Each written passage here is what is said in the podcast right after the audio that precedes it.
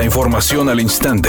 Grupo Radio Alegría presenta ABC Noticias. Información que transforma.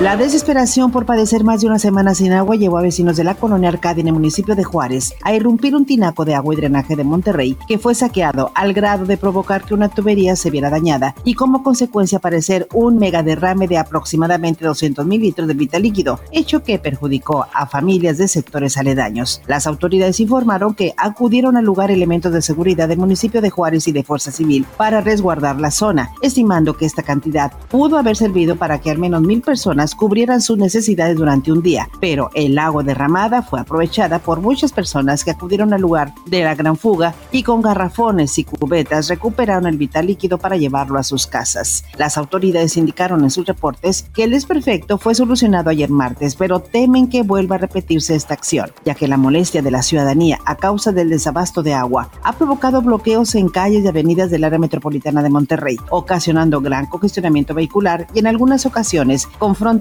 y riñas. Mientras vecinos de la colonia San Ángel compartieron un video en redes sociales donde un grupo de habitantes de ese sector provocó un pleito ayer por la tarde, aparentemente durante la recolecta de agua, ocasionando que un joven fuera trasladado a un hospital, información que no se pudo verificar.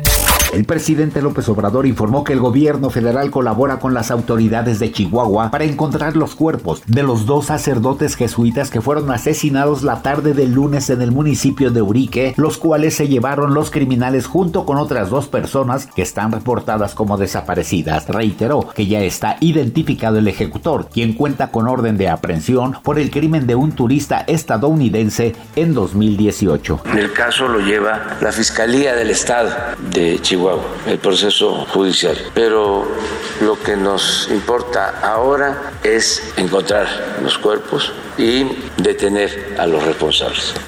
Editorial ABC con Eduardo Garza. La exalcaldesa de Escobedo, Clara Luz Flores Carrales, ya es funcionaria federal. La nombraron titular del Sistema Nacional de Seguridad Pública. Su función será sentar las bases de coordinación y distribución de competencias en materia de seguridad pública entre la Federación, los estados y municipios. Todo esto bajo la directriz del Consejo Nacional de Seguridad Pública.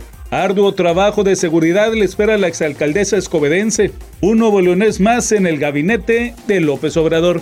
ABC Deportes informa. El mexicano Isaac Paredes el día de ayer conectó tres cuadrangulares contra el equipo de los Yankees de Nueva York y se acaba de convertir en el quinto jugador nacido en México con tres cuadrangulares en un partido. Se unió a Beto Ávila, a Vini Castilla, a Erubiel Durazo y a Cristian Villanueva. Y su historia, el mexicano Isaac Paredes del equipo de las rayas de Tampa Bay con un gran partido cargando sobre sus hombros el triunfo de su escuadra sobre los Yankees.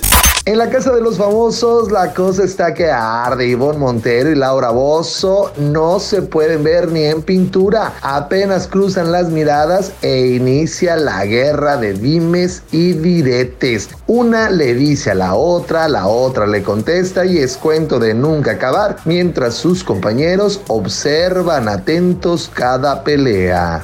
Es un día con escasa nubosidad. Se espera una temperatura máxima de 32 grados, una mínima de 26. Para mañana jueves se pronostica un día con escasa nubosidad. Una temperatura máxima de 36 grados, una mínima de 22. La actual en el centro de Monterrey, 30 grados. ABC Noticias. Información que transforma.